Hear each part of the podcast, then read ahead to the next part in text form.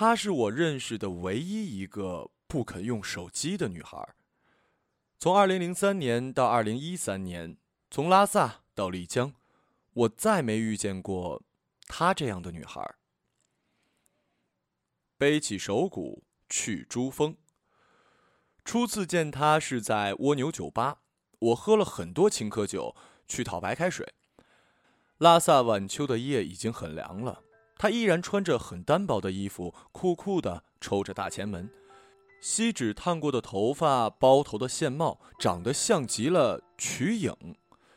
那时候开往拉萨的火车还未开通，混在拉萨的女孩子们还都像爷们儿一样，一水儿的登山鞋，她却穿着带跟儿的小皮靴子，看起来很神气。不熟，没怎么说话，一起坐在吧台上吸溜着喝白开水。蜗牛裹着毯子在吧台里吸溜，我抄手趴在吧台上吸溜。他背靠着吧台，双手捧着大杯子吸溜，三个人用此起彼伏的吸溜声来打发午夜时间。第二次遇见他是在藏医院路口，他给一个英国作家当临时翻译，满世界采访混在拉萨的人。他冲我抿着嘴笑，抬手做了个喝水的手势。我说：“哎，那个谁，留个电话号码给我吧，回头一起吃饭。”他扭头和那个英国作家说。你看，我还蛮有市场的呀。那个穿着白衬衫的威尔士女人挑剔地打量了我一番，矜持地歪了一下头，算是打招呼。我心想：你丫矜持个蛋呢？我又不是请你吃饭，你要那么粗，和头小牛似的。我和他说：“快点，快点，手机号赶紧给我。你的老板呢，快要拿那大蓝眼珠子瞪死我了。”抱歉，我没有手机，也不用手机。要不然你把你的手机送给我。我舍不得我的手机，那个爱立信大鲨鱼是我唯一的家用电器，于是我就很没脸的走开了。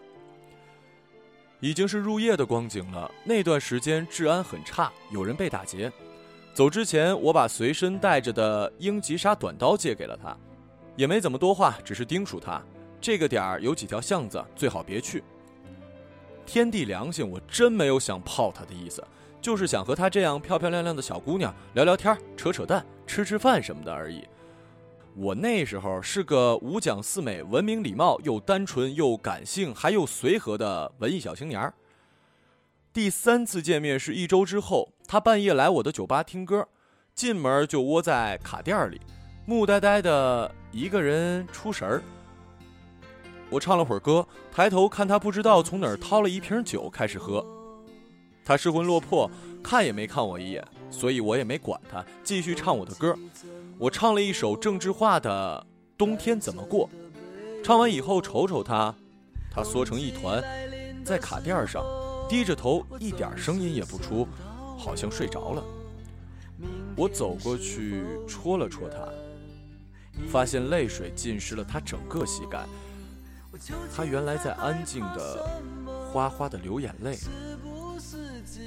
这是怎么个情况啊？这首《冬季怎么过》没什么毛病啊，怎么就把人家给惹哭了呀？我这如何是好啊？冬季怎么过？在心里生把火。冬季怎么过？单身的被窝。冬季来临的时候，你总是想到我。明天是否依然一个人生活？我蹲下来说：“这个季节来混拉萨的，谁没点故事啊？不管你多坎坷，也没必要让别人看到你哭成这熊样啊！”我觉着我挺会说话一人的，怎么话一说完就把人家给整哭了呢？我想逗逗他，让他笑一下，别哭出个高原反应什么的，最后死在我酒吧呀！就用京腔说：“朱莉，在秋是没人帮你擦去冬天的眼泪的。”他埋着头说：“嗯，嗯。”他上气不接下气的：“我，我就是有点小难受，慢慢就好了。”你陪我出去走走吧。我回头看看酒吧里，一桌北欧穷老外已经彻底喝大了，头对头趴在桌子上淌口水；一桌是两个老房子着火的中年背包客，四目相对，情浓蜜意的呢喃不休，完全沉寂在二人世界。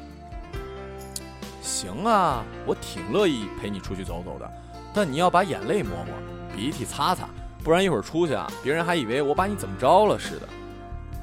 我一边忙活着穿外套，一边问他：“说吧，咱去哪儿啊？”我琢磨着公账不能动，但钱包里还有五十多块，要不然就初次血带他去雨拓路吃个烤羊蹄儿吧。不是有位哲人说过一句格言吗？女人难过的时候，要不带她逛逛街买买东西，要不就喂她点吃的。反正看他这小细胳膊小细腰，也吃不了多少。他眼泪汪汪地抬起头说：“去个比拉萨再远点的地方吧。”我一下子就乐了，嘿，这是怎么个意思啊？演偶像剧呢？我说好啊，我随手在身后的丝绸大藏区的地图上一点，说：“您觉着去这儿怎么样啊？”我回头顺着手臂一看。手指点的地方是喜马拉雅山的珠穆朗玛峰。他目光迷茫的在地图上看到那一点，然后点点头说：“走，那就走呗。”他用力裹紧衣服，推开门，走进拉萨深秋明亮的午夜。我把手鼓背起来，想了想，又放下了，最后还是背着出门了。一个半小时后，我开始后悔了。这时，我们已经横穿了拉萨城，沿着河谷走在国道上了。拉萨城的灯火早就被抛到了身后，眼前只有黑漆漆的山和一条被月光照得发白发亮的路，河一样的延绵曲折，没有尽头。我心想：坏了，看来这小姑娘是玩真的呀。然后。我开始心痛那两桌注定跑单的客人，早知道就该收了钱再上酒啊！那桌北欧退伍兵指定是要在酒吧睡到天亮了，保不齐明天睡醒了以后，他们就会跑到吧台自己开酒壶喝。我那唯一一瓶为了撑门面才摆出来的瓷瓶的派斯顿金色礼炮威士忌，肯定保不住了。还有我自己都没舍得吃的新疆大葡萄干，都他妈便宜那帮。维京海盗了。不一会儿天就亮了，我实在是累了，赖在路边呼哧呼哧的喘粗气。开始呢，有一辆辆的车从我们身边经过，卷起一阵阵汽油味的风。我又冷又饿，掏了半天裤兜，掏出来一块阿尔卑斯奶糖，立马飞快地塞进嘴里。一抬头，他没事人一样默默地站在我身边看着我。我瞅着他鞋说：“嘿呦。”厉害呀你！穿个小靴子还能走这么远，你属藏羚羊的呀你！我逗他，他不接茬，拿着鞋尖踢路上的石子儿，踢了一会儿，自己跑到路边，伸出一只胳膊，开始拦顺风车。他有一个美丽的背影，修长的腿，纤细的脖颈和腰，看起来很好吃的样子。我嚼着糖，看着他拦车，心说厉害呀！技术娴熟，经验老道，看来是个拦顺风车的老手。没过一会儿，我们搭上了一辆开向后藏方向的中巴车，开车的是藏族人，满车都是藏族人。我挤在一个老人家身边，老人家一身的羊肉味，和所有藏族老人一样，不停地转着手里的那个长经筒。车每一次转弯，他手里的长经筒坠子就狠狠地扇在我腮帮子上，给我扇急了。又不好和老人发火，只好每被扇一次就大喊一声“丹马泽佐”。啊，丹马泽佐是呼神护卫右池的意思。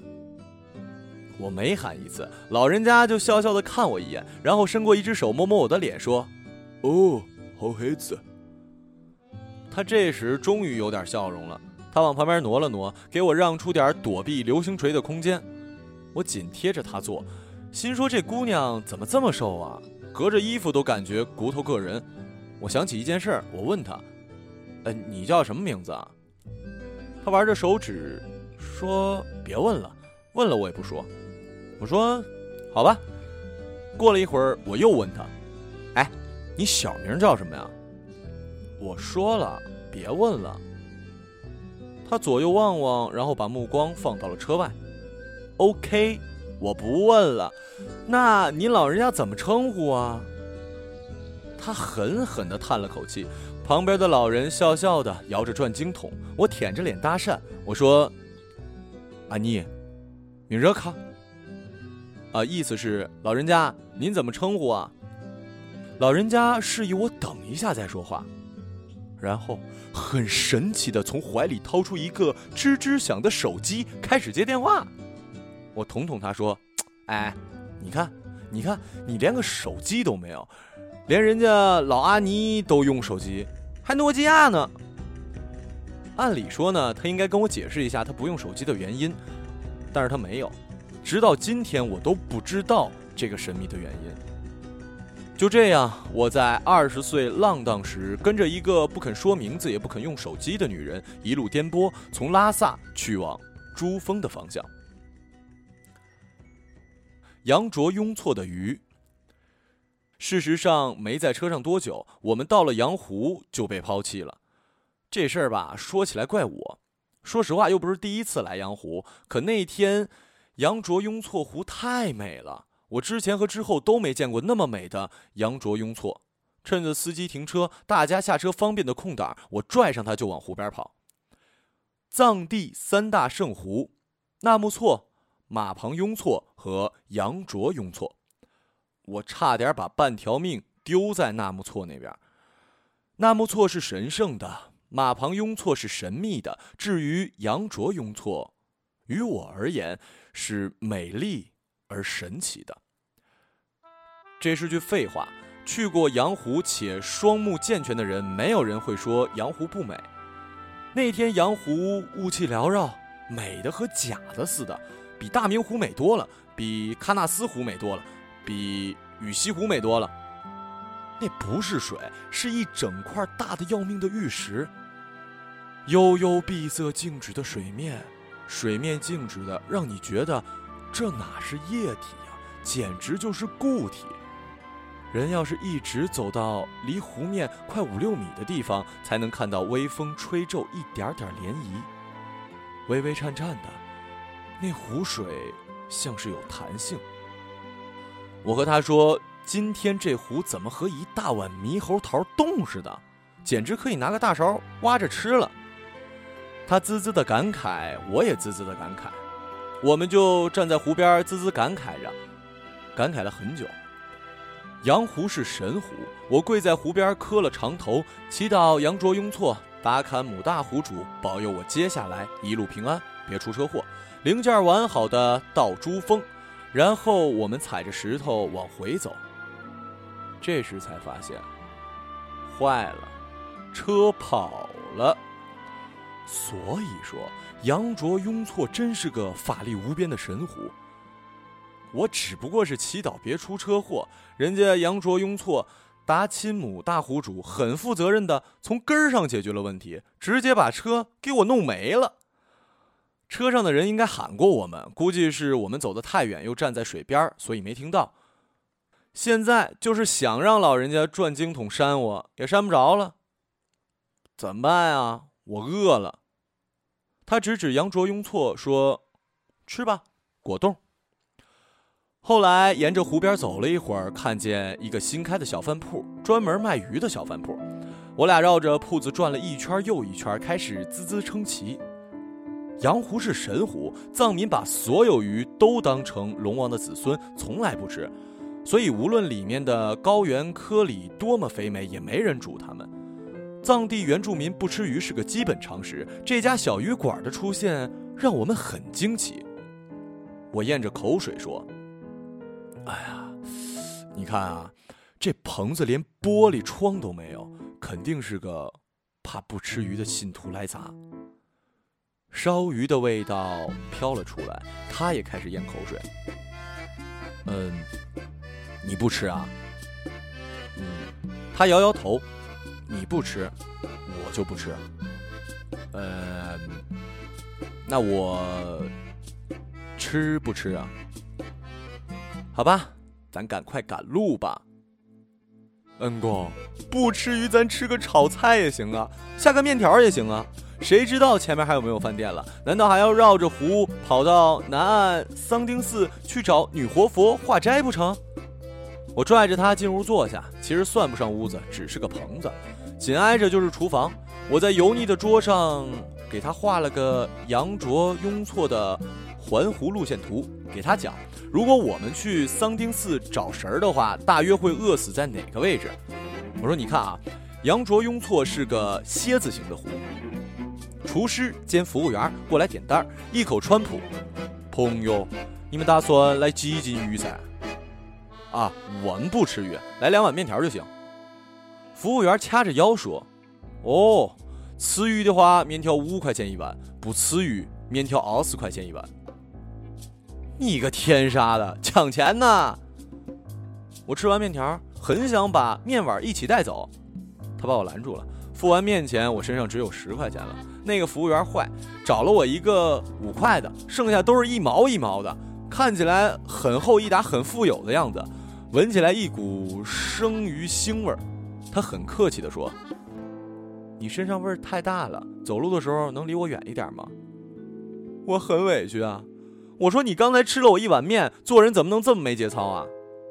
他很迅速地把四个兜全翻了过来，翻出一块口香糖、一串钥匙、一本护证夹、一个小卡片相机，还有我那把短吉沙。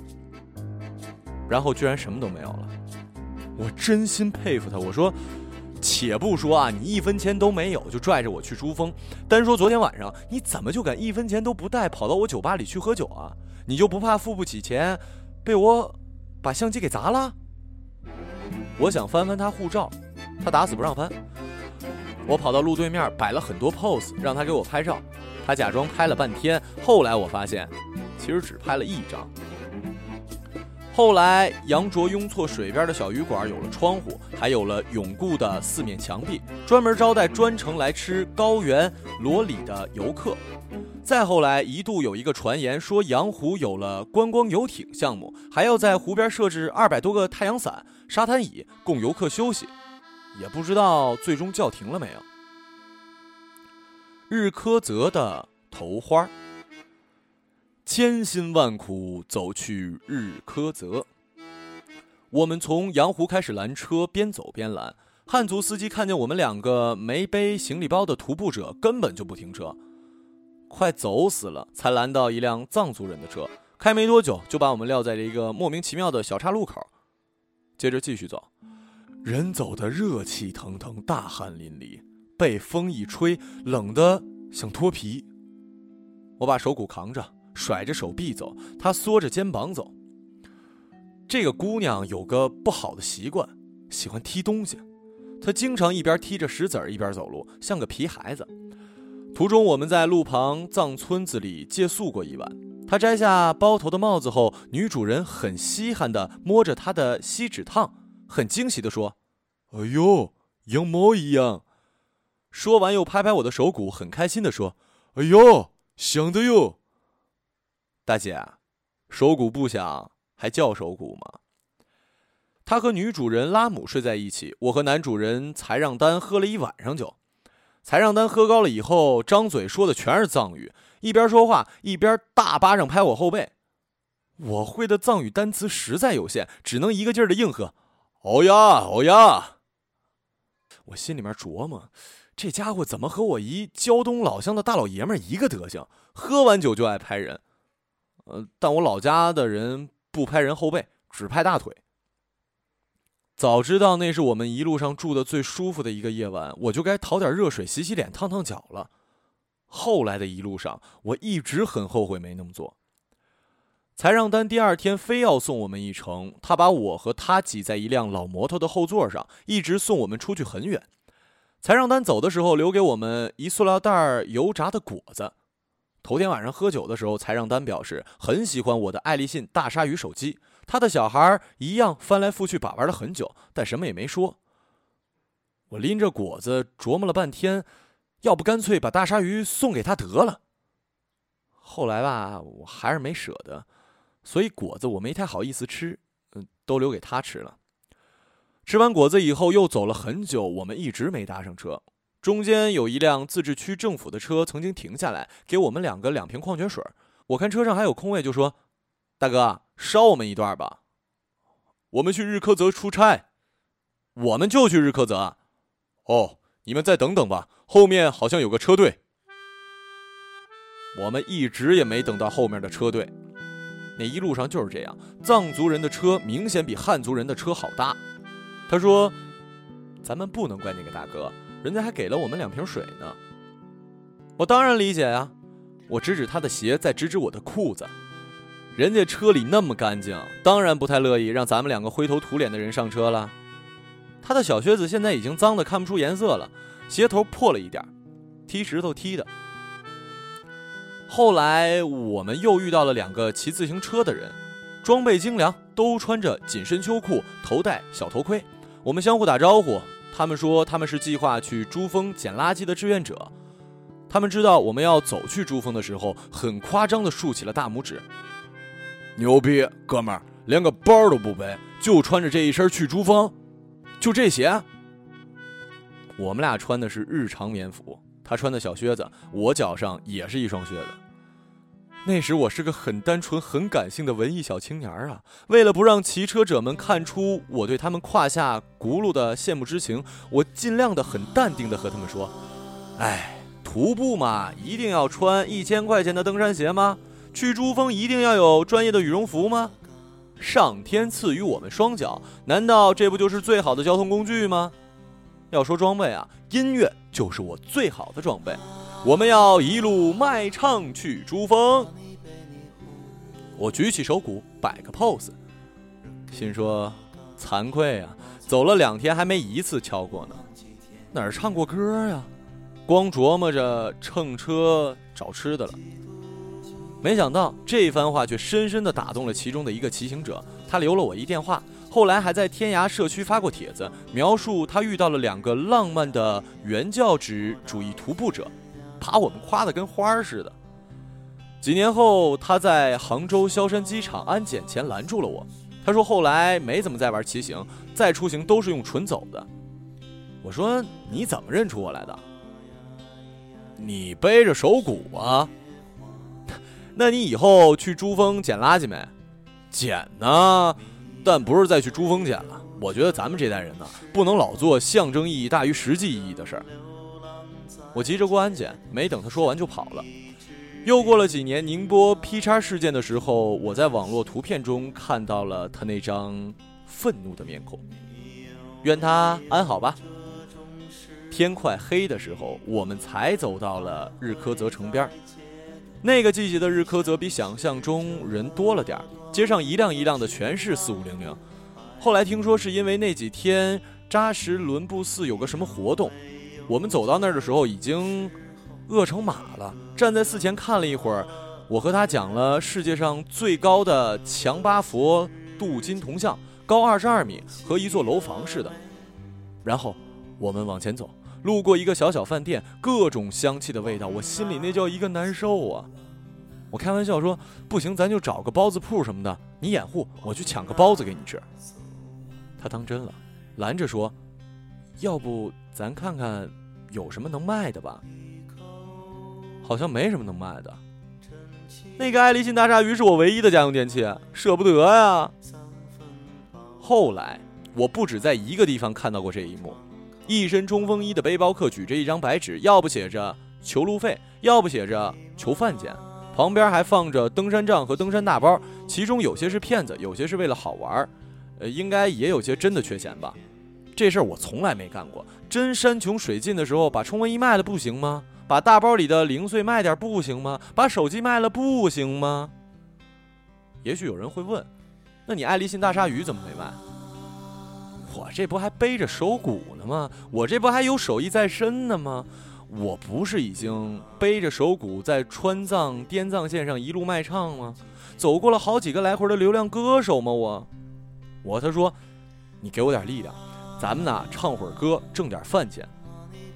他给我一个飞吻，我们在扎什布伦寺旁边的马路边坐下，帽子摘下来摆在前面。我记得很清楚，晚上九点半的时候，我们开始卖唱挣饭钱。我一直很喜欢那些一边摆摊一边行走天涯的孩子，就像我一直很喜欢我那些一边卖唱一边流浪江湖的兄弟。他们是有骨气、有廉耻、相信自力更生的孩子。人可以向往流浪，实践流浪，但流浪是个多美好的词汇啊！无需和落魄挂钩，也不应该和乞讨划等号。你本应该与你自身的能力和魅力合二为一。穷游这词儿没错，但穷游的精髓不是一分钱不带的白吃白喝。真正的穷游者，皆为能挣多少钱便走多远的路，有多广的人脉就行多远的天涯。偶尔厚着脸皮蹭车是可以的，但每时每刻都琢磨着靠占着陌生人的便宜往前走，那还不如回家坐电脑前学习痴汉电车东京热来的高尚。我们坐在日喀则街头自力更生，卖着唱，打算买点包子吃。夜色渐深。街上人不多，但每个路过的人都面带微笑地走到我们面前，微笑着听一会儿，然后放下一点零钱。藏民永远是乐善好施的，无论经济社会的辐射力多么侵染洗礼，都改变不了藏地文化基因里的布施这一传统。这一点是我对藏文化至今为止为之着迷的重要原因之一。大部分时间，他们只是一毛一块的给散票子，但钱再少也是心意。善意的心意，不一会儿人品大爆发，帽子里大约有了十几块钱，饭钱肯定够了。我想看能不能再多挣包烟钱，就没停。又唱了四五首歌的时候，来了个捡垃圾的小孩子，背着蛇皮袋子，吵吵闹闹的围着我们。他们听不懂汉语，但很起劲儿的喝着手鼓打拍子。我给他们唱《闪闪红星》，唱《花仙子》，唱《哆啦 A 梦》，唱我会的所有儿歌。实在没得唱了，我就开始唱崔健和许巍。其实啊，唱什么都一样，这帮孩子未必就听过我唱的儿歌，未必人家不把崔健的歌就当儿歌听。他们不会说汉语，应该是群周边农区来的没上过学的孩子，叽叽喳喳的后藏方言和拉萨口音差别极大。我一边唱歌一边看着这帮孩子乐，好像这边的孩子有个习惯，就是不抠鼻子。每个人的鼻孔眼儿都糊着一块黑黄黄的鼻屎，加上黑一道白一道的花脸，那脸呀，真是不知道多久没洗了。上面汗水冲出来的沟一条一条清晰可见，衣服就更别说了。我酒吧里的拖把都比他们的裤子能干净点儿。我让他帮忙拍了个照，那帮孩子推来推去，谁也不肯好好的和我合影。我唱歌的缝隙和他说。接下来呢，咱就当个义务演出吧，反正也挣够钱，够吃大包子的。他身旁坐着一个脏脏的小女孩，应该是其中年龄最小的。那小姑娘估计也就五岁的样子，一直吃着手指，盯着他烫锡纸的头发看。他摘下帽子说：“来，你可以摸摸呀，别整那些没用的啊。”这小丫头根本听不懂你说什么。没想到这小孩子听懂了。小姑娘冲着他的方向犹犹豫豫地伸出一只脏乎乎的小手，她把孩子的小手抓住，一下子摁在了自己的头发上。小姑娘咯的一声笑了，所有孩子都叽叽喳喳地笑了起来，然后挨个摸她头发。这会儿轮到她笑了，一边笑一边说：“哎呦呦，哎，别揪别揪啊！”玩了好一会儿，又唱了几首歌，我累了。热乎乎的大包子在前方召唤着我，我起身拍拍屁股上的土，跟他说：“收工了。”那群流浪中有个年龄稍大的孩子，目光始终插在口袋。他盯着我起身的动作，忽然走了过来。无论正在看这段文字的人是谁，我都想告诉你，我打这段文字时，双手是多么颤抖，呼吸是多么急促和粗重。整整八年过去了，我已经从一个单纯莽撞的青年变成了一个圆滑世故的中年人。我早已经失去了我的西藏，我的拉萨。可八年前那一幕一直灼刺着我，一直提醒着我：我这辈子该去坚持哪些，放弃哪些，该如何走接下来的路，到死之前成长为一个怎样的人。那个孩子掏出薄薄的一沓毛票，橡皮筋扎着，大约有七八张。又黑又脏的手从里面抽了一张最新的，递到我面前，放在我手里。他对我说：“图金娜。”每个孩子都学着他的样子掏口袋，往我手里一毛一毛的放钱。他们对我说：“图金娜。”他们要捡多少垃圾能换回这么一点点钱？我在拉萨见过一群和他们一样的小孩子，在街头跟着游客走出去好几条街，只为了等一个可乐罐儿。他们捡起空罐子，你争我夺的放在嘴边舔了半天。他们要捡几蛇皮的垃圾才能换来一毛钱？他们要挣多少个一毛钱才能挣够一罐可乐？可他们听完我唱歌，还是给了我一毛钱，还对我说：“谢谢。”我的嗓子发干，眼眶生疼，心口和胃里火烧一般。我看着站在我前方的他，他低着头在掉眼泪，手捂在嘴上。又在不出声的哭。若我来世复为人身，请护持我，让我远离心魔，永远是个善良的人，让我永远做个像孩子一样的人吧。孩子慢慢变得安静，他们围在他左右，有的蹲在他脚边抬头看他。我和那群孩子一起看着他，哽咽到上气不接下气。我沉默地看着他。孩子们奇怪地看着他。简易路灯的黄色光晕铺洒下来，我们站在一幅中古的油画里。画外是海拔四千多米的蓝色日喀则，以及满天神佛海会的诸菩萨。我们离开的时候，他手里多了一个带花的头绳，是那个小女孩递给他的，应该是从垃圾里捡的。他噙着眼泪，一边走一边戴，后来一直戴着，一直戴着，一直戴到了珠峰。从那天晚上戴起来，我就没见他摘下过。八年了，那个头花，你现在还留着吗？